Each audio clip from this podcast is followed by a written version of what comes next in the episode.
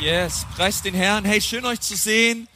Ganz viel Liebe geht raus, auch nach Ansbach und Erlangen, all die Leute, die online mit am Start sind. Hey, vielleicht können wir uns noch mal gegenseitig einen riesen Applaus geben. Wir sind zusammen unterwegs als eine Gemeinde mit dem Herzschlag, wirklich Franken für Jesus zu erreichen. Wer hätte das mal gedacht, oder? Dass man als Berliner hier im Frankenland landet. Ähm, aber es ist schön hier. Es ist schön hier. Ähm, es ist zum Aushalten. Halleluja. Und nein, es ist wunderbar, wirklich. Preis den Herrn. Ähm, und ich freue mich wirklich ganz, ganz doll, dass du mit dabei bist auch ähm, im Gottesdienst. Wir befinden uns in einer Predigtserie, die lautet Exodus. Sag mal Exodus. Exodus bedeutet so viel wie Auszug und es ist das Buch, das zweite Buch Moses, ist das Buch, was den Auszug der Kinder Israels, des Volkes Israels aus Ägypten beschreibt. Und äh, dann nächste Woche starten wir mit einer neuen Serie. Ähm, unsere Valentins-Serie, ja, ähm, also Valentinstag, ihr lieben Männer, nicht vergessen. Und ähm, es gibt schönere Blumen als bei der Tankstelle, okay, also ähm, plant es euch ein. Und genau, und wir, wir sind, äh, äh, es ist krass, wir sind heute schon beim sechsten Teil und dieser Serie und wir ähm, wollen heute gemeinsam uns die Stiftshütte anschauen. Kern und Herz dieser Serie ist es, wirklich aufzuzeigen, dass es in der Bibel nur um Jesus geht. Bei allen Geschichten, die wir lesen, bei all den Prophetien, die wir lesen, bei all den Wundern, die wir sehen, alles zeigt auf Jesus. Und deswegen ist es immer sehr wichtig, von Christus her die Bibel zu interpretieren, die Bibel her auszulegen, christozentrisch. Das bedeutet, ich habe eine Brille auf beim Bibellesen und die Brille ist eine christologische Brille. Es ist eine, eine Hermeneutik sozusagen, eine Auslegung, die von Christus herkommt. Es ist ganz wichtig. Menschen im alten Bund, sie haben auf Christus hingelebt und wir leben vom Kreuz her. Wir haben Jesus erlebt und, ähm, und es ist wunderbar zu sehen, dass diese Geschichten eben nicht nur Wunder sind, die damals passiert sind, sondern sie immer auch Gottes Herzschlag für uns als Menschen uns nahebringen wollen. Also es ist nicht nur das Volk Israel, was aus Ägypten herausgezogen ist, sondern Gott möchte uns immer noch aus unserem Ägypten befreien. Er möchte dich herausführen aus der Sklaverei der Sünde und so wie Mose es mächtig tat, tat Jesus Christus es noch viel mächtiger, als er ähm, nicht einen Stab ausgestreckt hat, sondern seine Hände ausgestreckt hat am Kreuz, um uns zu erkaufen durch sein kostbares Blut. Und so wie die, so wie die Israeliten, die Kinder Israels in Ägypten bewahrt wurden, weil ein, weil ein Lamm geopfert wurde und sie dieses Blut des Lammes an ihre Türpfosten streichen musste, so werden auch wir durch das Blut des Lammes, Jesus Christus, bewahrt vor dem ewigen Tod. Und Jesus öffnet uns die Tür zum Leben. Er ist Leben. Er ist der Weg, die Wahrheit und das Leben. Und so sehen wir in dieser ganzen Exodus-Geschichte, es geht nur um Jesus. Nun, die letzte Woche hat David Schneider über das Thema Gesetz und Gnade gesprochen. Und auch dort haben wir gesehen, das Gesetz hat Mose gebracht, aber die Gnade, sie kam in Jesus Christus. Und wir haben gelernt und gemerkt, Jesus hat das Gesetz erfüllt und nun dürfen wir in der Gnade Gottes stehen. Und Gnade, das ist keine billige Gnade, es ist eine kraftvolle Gnade, es ist eine Gnade, die uns befähigt, ein kraftvolles Christsein zu leben in der Kraft und Stärke des Heiligen Geistes. Und ab Vers, Kapitel 24 jetzt bis Kapitel 40. Also es sind jetzt 16 Kapitel, die wir in einer Predigt sozusagen abhandeln, weil es gibt in diesen 16 Kapiteln, also Kapitel 40 ist das letzte Kapitel von Exodus, geht es um die Stiftshütte und es geht um die Priester die eingesetzt wurden, um ihren Dienst in der Stiftshütte zu tun. Ich habe mal dieser Predigt den Titel gegeben, Priester und Prophet. Und wir sehen auch hier Jesus. Wir müssen ihn sehen. Wir starten mal mit 2. Mose 25, 8 bis 9. Wenn du dabei bist, sag mal, ich bin dabei. Halleluja. Vers 8. Die Israeliten sollen mir ein Heiligtum errichten. Das sagt Gott auf dem Berg Sinai zu Mose. Warum? Warum? Damit ich bei ihnen wohnen kann. Und ich möchte dir gleich sagen, unser Gott ist ein persönlicher Gott. Er ist ein Gott, der von Anfang an bei seinem Volk sein wollte. Wir glauben an keinen distanzierten Gott, an einen Gott, der irgendwo weit weg ist und wo wir durch religiöse Rituale, Praktiken und Traditionen uns irgendwie versuchen, uns diesem Gott zu nahen. Nein, sondern er kam zu uns. Er wollte bei uns sein. Er wollte bei uns wohnen. Und in Vers 9, das Heiligtum und seine Einrichtung sollt ihr genauso anfertigen, wie ich es dir zeigen werde. Und ab diesem Kapitel folgen viele, viele, viele, viele Kapitel, wo Gott Mose detailliert aufzeigt, wie die Stiftshütte auszusehen hat. Okay, ihr müsst euch vorstellen, dieses Volk, zwei bis drei Millionen Israeliten, sie sind für eine, für eine Reise, die eigentlich nur wenige Tage brauchen würde, von Ägypten nach Kanaan, haben sie 40 Jahre gebraucht. 40 Jahre lang hat Gott sein Volk geprüft. 40 Jahre lang sind sie mehr oder weniger im Kreis gelaufen. Wer kennt das auch? Ja, dass man im Kreis läuft. Manchmal ist es so. Es gibt in meinem Leben auch so manche Lektionen, da sagt der Herr, Konsti, noch eine Runde. Ja, wie mein Sportlehrer damals noch einmal um Platz. Ja, ähm, und so war es mit dem Volk Israel. 40 lange Runden um den Sportplatz und Gott ähm, ließ es so, dass eine ganze Generation gestorben ist und eine neue Generation dann unter Josua in das verheißene Land ziehen durfte. Und während dieser Zeit hat Gott gesagt, möchte ich bei meinem Volk wohnen. Und so gab es diese Stiftshütte. Das war ein Zelt. Es war ein Zelt der Begegnung. Du weißt vielleicht, später gab es unter Salomo dann den Tempel. Ja, David wollte den Tempel schon bauen, aber Gott hat zu David gesagt, David, du hast Blut an deinen Händen, du hast zu viele Kriege geführt, dein Sohn soll es tun. Und es ist interessant, Salomo hat nicht einen Krieg geführt, aber unter ihm wuchs das Reich so groß, das Reich Israel so groß wie nie zuvor. Gott hat ihm sehr viel Gunst und Gnade geschenkt, hat einen Tempel gebaut, der ja später auch zerstört wurde. Und, ähm, und so sehen wir, dieses, diese Stiftshütte. Ja, das ist wie Gottesdienst auf- und abbauen. Come on, Ecclesia Church. Können wir mal unserem Auf- und Abbauteam mal einen riesen Applaus geben? Oh, danke. Set up. Woo! Ey, Leute, Leute, Leute. Auf und ab. Auf und ab. In Jesu Namen. Bei uns wird es keine 40 Jahre dauern. Amen. Oh Herr, in Jesu Namen. Ach, der Herr hat auch einen Tempel für uns bereitet. Ähm, und wisst ihr, so war das Volk unterwegs und Gott hat zu ihnen gesagt, lagert hier und dann lagerten sie dort. Und ich habe euch mal ein Bild mitgebracht, wo wir das einfach mal kurz sehen. Das gab diese Stiftshütte. Diese Stiftshütte war das Zentrum des Lagers. Also in der Wüste, rundherum gab es, das Zelt, gab es diese Zelte, das war alles ganz genau angeordnet auch, wie das Volk Israel dort zu lagern hatte. Und tagsüber war über der Stiftshütte eine Rauchsäule und nachts eine Feuersäule. Heftig, oder? Ähm, und, und diese Stiftshütte mit diesem Vorhof war Zentrum. Es war Zentrum, es war Mittelpunkt. Ähm, und das sieht jetzt vielleicht größer aus auf dem Bild, als es wirklich war. Nur, dass du mal eine kleine Vorstellung bekommst. Also dieses Zelt, was du dort siehst, war viereinhalb Meter breit und 13,4 Meter lang.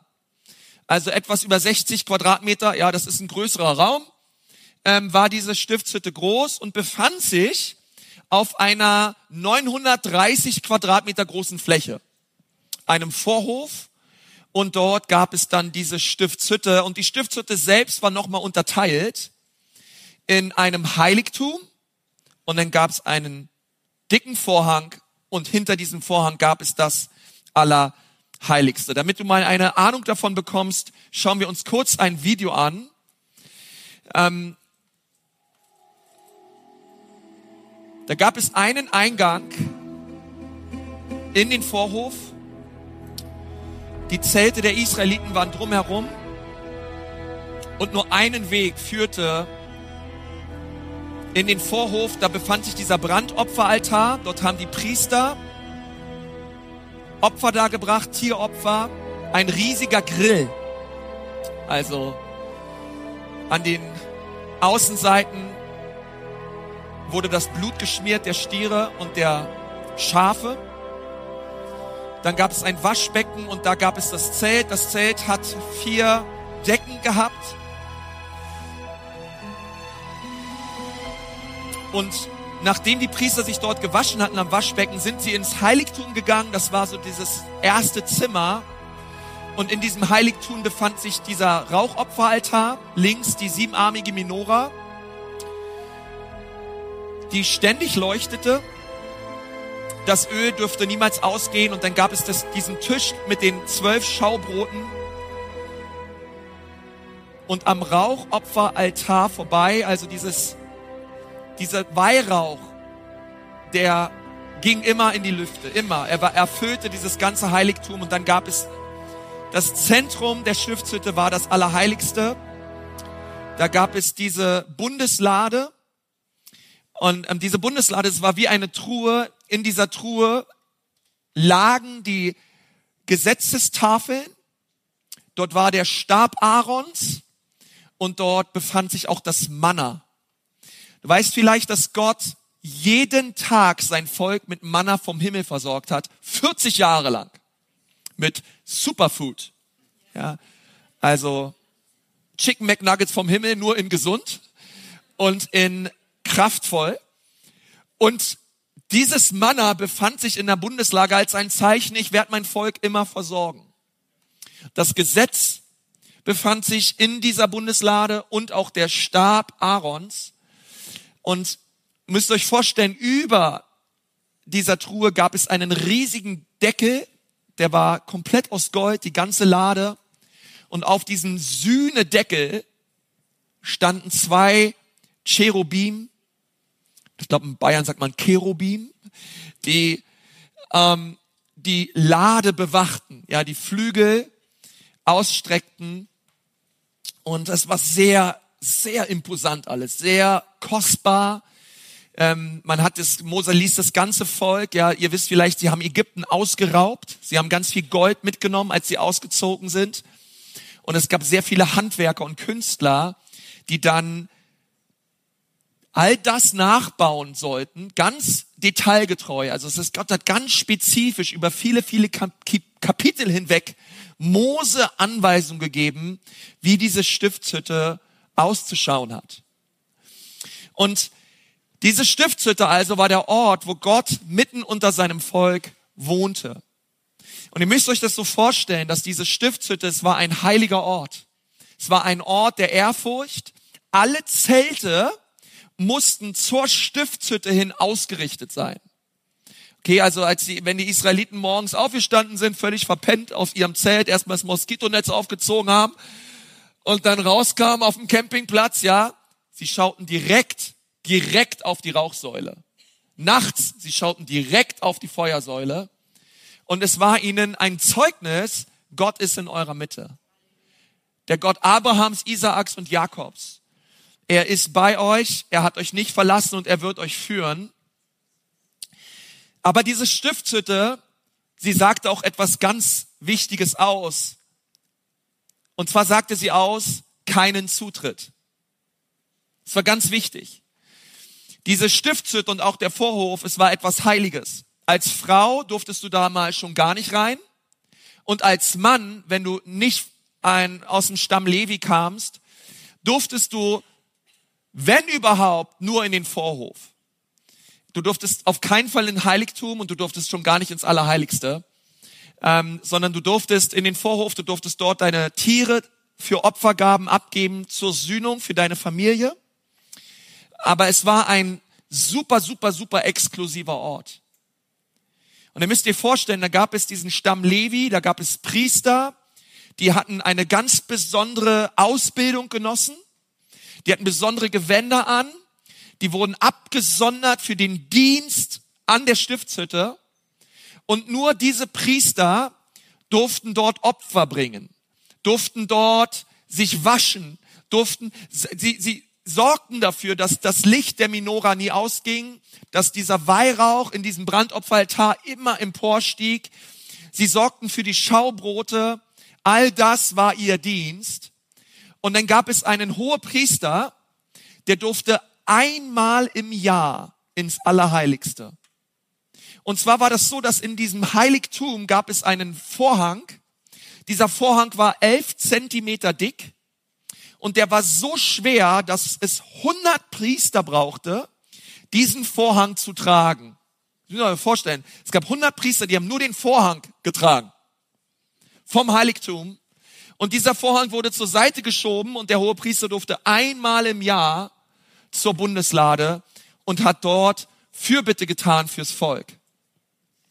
Alles an dieser Stiftshütte sagte aus, kein Zutritt.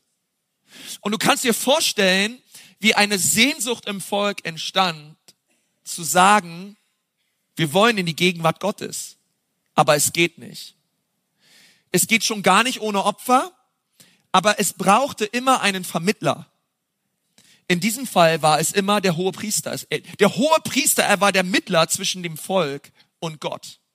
Und da war eine Sehnsucht in dem Volk, weil sie wussten, es wird ein Messias kommen. Es wird einer kommen, er wird einen neuen Bund errichten. Er wird, er wird das Gesetz, was auf steinernen Tafeln steht, er wird es auf unsere Herzen schreiben und er wird uns ein neues Herz schenken. Und da war eine Sehnsucht im Volk nach einem besseren Mittler, nach einem Blut, was lauter spricht als das Blut Abels, nach einem Blut, was kraftvoller ist als das Blut von Böcken und Stieren. Und da war eine Sehnsucht im Volk. Und wenn wir das verstehen, dann verstehen wir die Evangelien. Dann verstehen wir, dass Jesus Christus das Lamm Gottes ist. Dann verstehen wir, was wir in Johannes 1, Vers 14 lesen, wenn Johannes schreibt, und das Wort wurde Fleisch. Gott wurde Mensch. Das Wort, Jesus ist das Wort, das Wort, er ist das lebendige Wort Gottes. Die Bibel sagt in Offenbarung 19, Vers 13, er trug ein in Blut getauchtes Gewand und man nannte ihn das Wort Gottes. Und das Wort wurde Fleisch und wohnte unter uns. Sagt mal, wohnte. Das Wort wohnte, was hier steht. Es ist sehr wichtig. Hier geht weiter, wir sahen seine Herrlichkeit, die Herrlichkeit wie eines Eingeborenen vom Vater voller Gnade und Wahrheit. Das Wort wohnte, was hier steht, es ist im Griechischen im Altgriechischen das Wort skeno und es bedeutet so viel wie zelten. Es bedeutet so viel wie wohnen. Es gibt Übersetzungen, die schreiben, und das Wort wurde Fleisch und zeltete unter uns.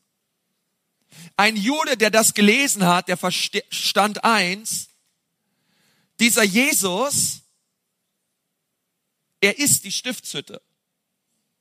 Das Wort wurde Fleisch und stiftshüttete unter uns und tempelte unter uns. Und sie haben verstanden, hey, warte mal, dieser Jesus anscheinend hat er was mit der Stiftshütte zu tun, weil er zeltete unter uns.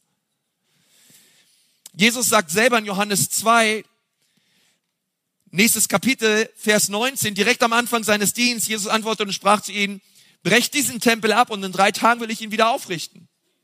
Da sprachen die Juden, in 46 Jahren ist dieser Tempel erbaut worden und du willst ihn in drei Tagen wieder aufrichten, wie soll das gehen? Er aber redete von dem Tempel seines Leibes. Und als Jesus kam, hat er gelehrt und gesagt, hey Leute, ich bin der Tempel. Ich bin der Tempel Gottes. Wenn ihr, wenn ihr die Herrlichkeit und in die Gegenwart Gottes kommen wollt, geht es nur durch mich.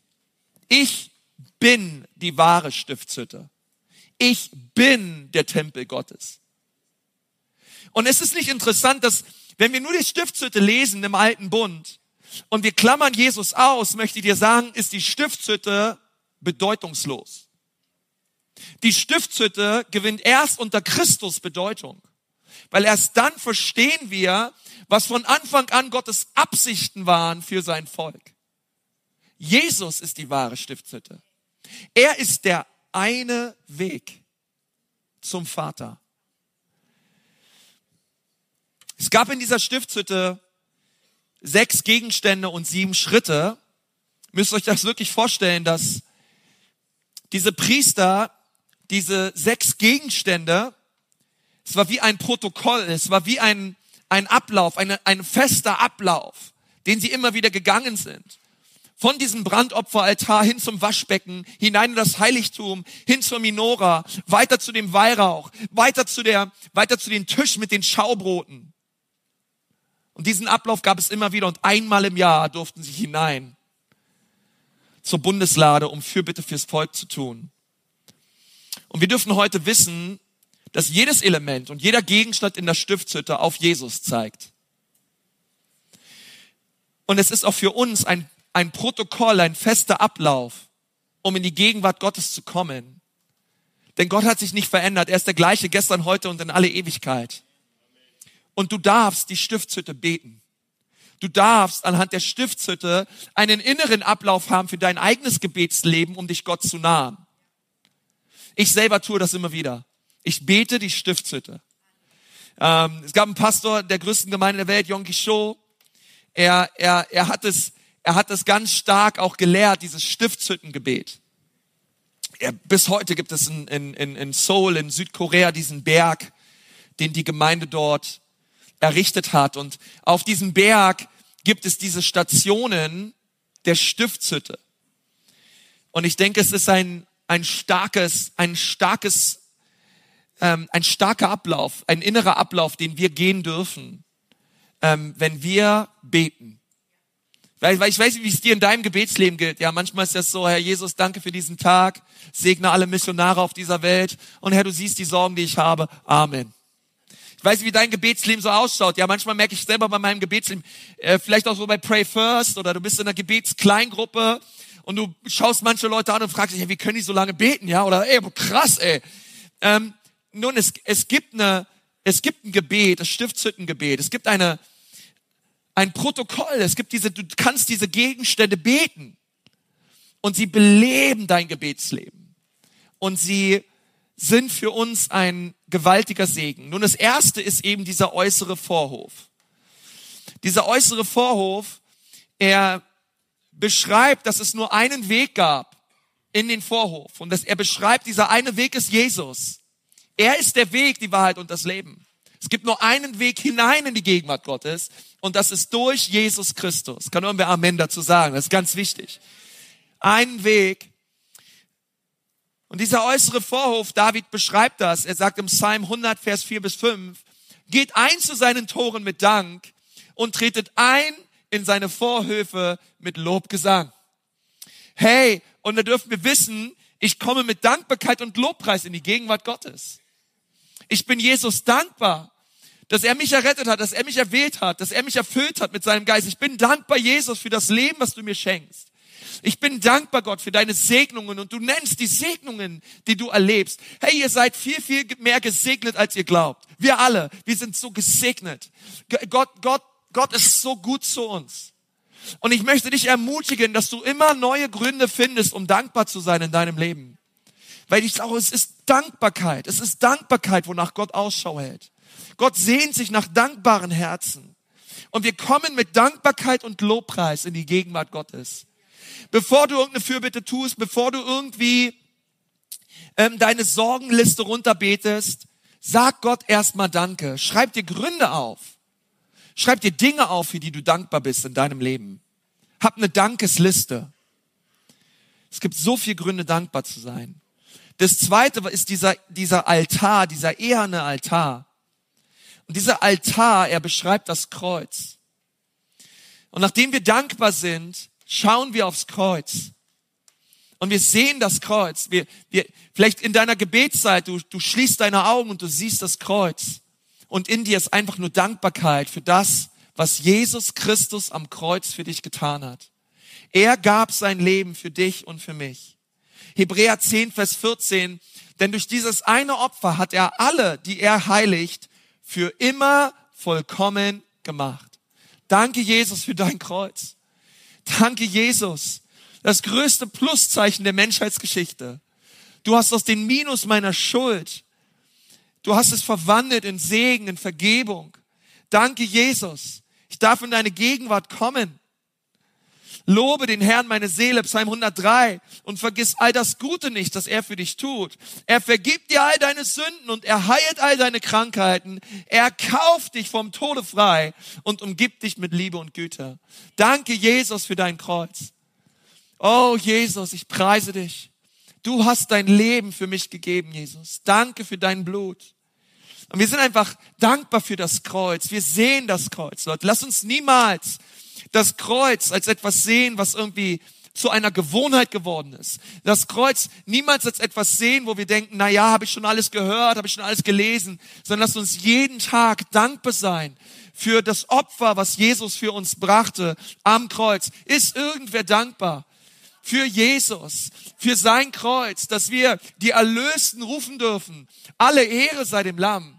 Oh, komm on, lass uns Jesus mal einen Applaus geben für sein Kreuz. Er ist gut. Sein Kreuz.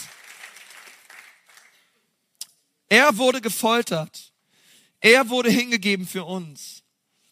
Dann preist den Herrn, er ist wieder auferstanden. Das Waschbecken.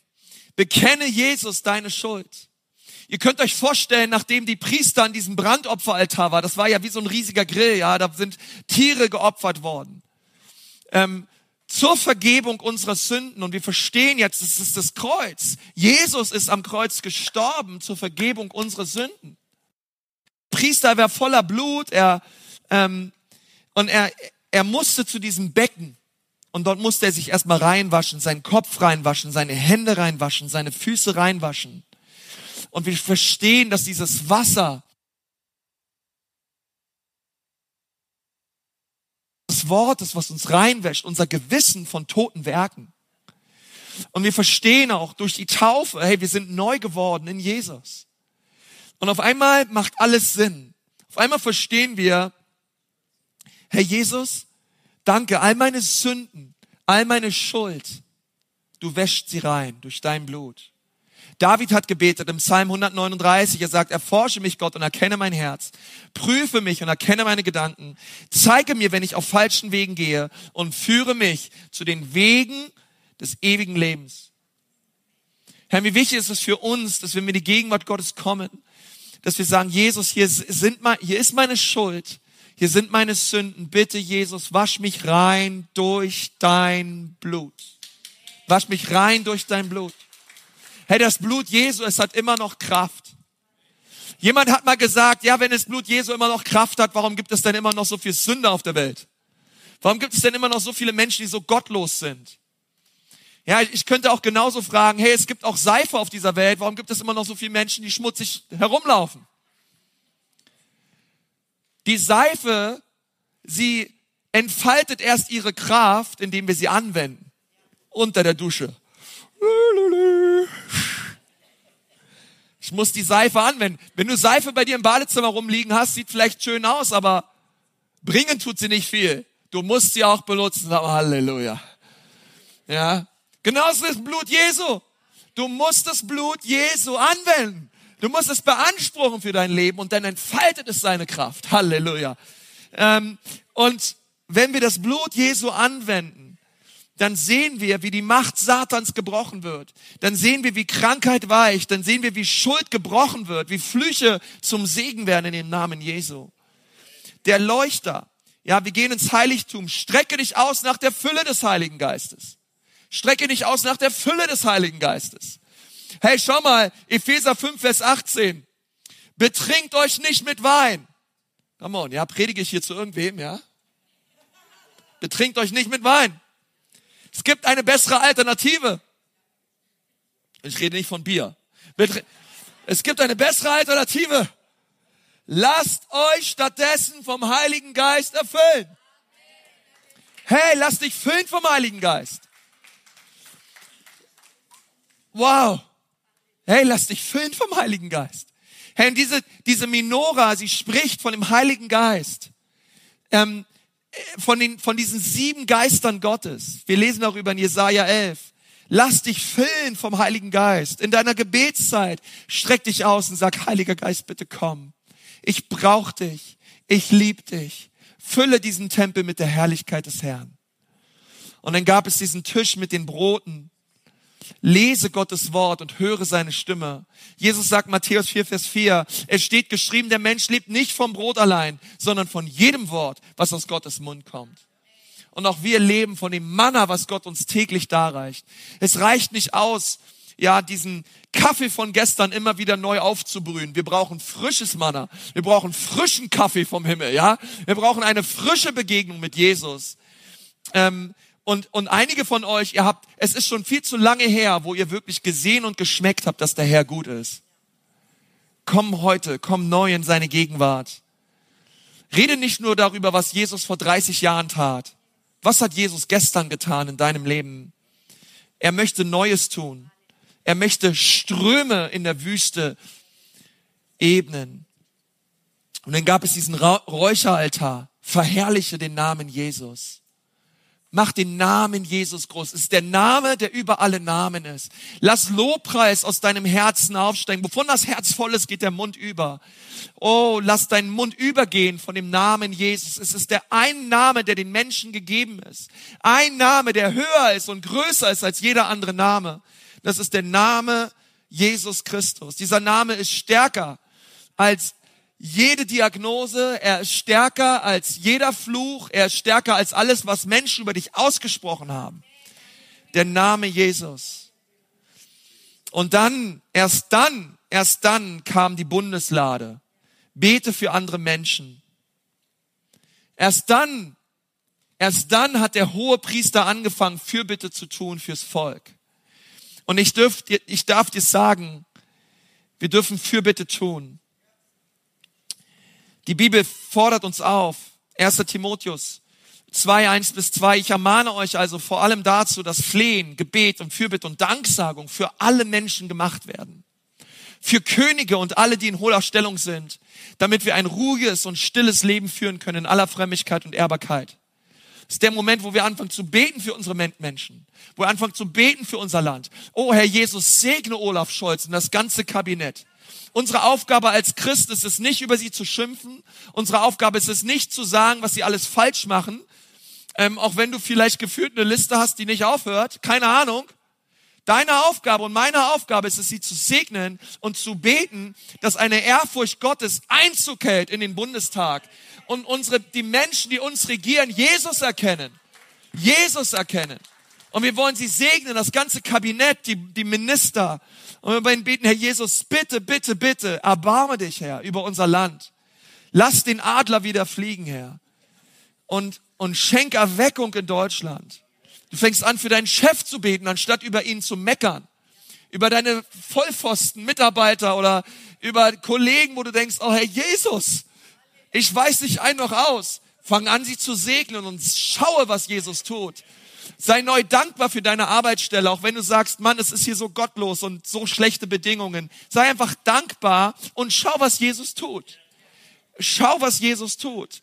Sag Jesus, danke für meine Familie, für meine Kinder, für meine Eltern, für meine Kleingruppe, für meinen Pastor. Danke, Jesus.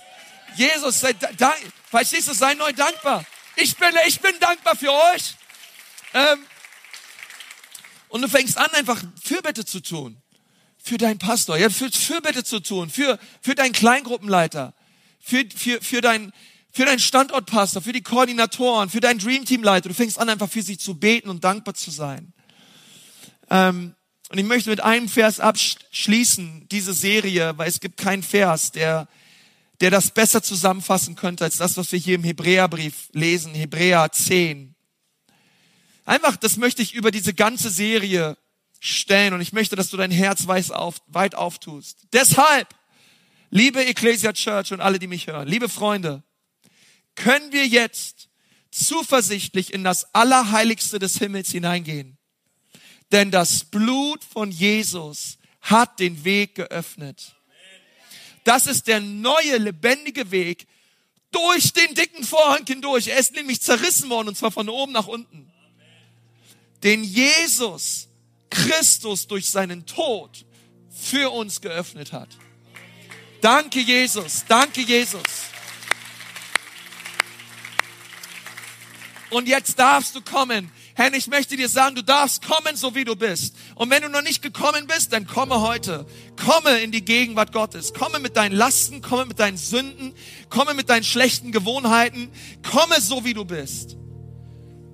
Jesus nimmt dich an. Komme, wie du bist. Komm, wir wollen gemeinsam beten. Ich lade dich ein, deine Augen zu schließen. Komme, wie du bist. Komme bitte, wie du bist. Komme mit deinen Sünden. Komme zum Kreuz. Jesus vergib dir. Und wenn du hier sitzt und sagst, Konsti, Konsti, ich will heute zu Jesus. Vielleicht bist du noch nie zu ihm gekommen im Gebet.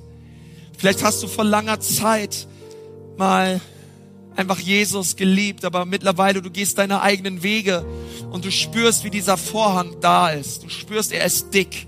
Ja, diese Sünde, sie ist da. Oh, lass dich nicht aufhalten. Der Teufel möchte, dass du bleibst, wo du bist, aber Jesus sagt, komm. Schieb es nicht auf die lange Bank, komm heute zu Jesus. Er möchte dich reinwaschen. Und wenn du heute kommen magst, du brauchst dafür nicht nach vorne kommen oder aufstehen, einfach an deinem Platz, darfst du einfach signalisieren und sagen, Jesus, ich komme heute. Jesus, heute wasch mich rein durch dein Blut. Vergib mir meine Schuld und mach mich neu. Und wenn du das gerne möchtest, dann heb doch deine Hand als ein Zeichen für Jesus. Sag, Jesus, hier bin ich. Wasche mich heute rein durch dein Blut. Vergib mir meine Schuld und meine Sünden. Ich möchte wie David sagen, hier bin ich Herr. Oh, Jesus, hier bin ich. Wer ist alles da? Heb einfach deine Hand, sag, Jesus, hier bin ich. Danke, so viele Hände. Danke. Ich bete etwas vor, du darfst es gerne nachbeten. Sag dort, wo du sitzt, sag einfach, lieber Herr Jesus, wasch mich rein durch dein Blut. Ich wende dein Blut an für all meine Sünden. Du wäscht mich rein. Ich sage Ja zu dir. Sei du mein Herr und Erlöser. Fülle mich mit deinem Geist und schenk mir ein neues Leben. Amen.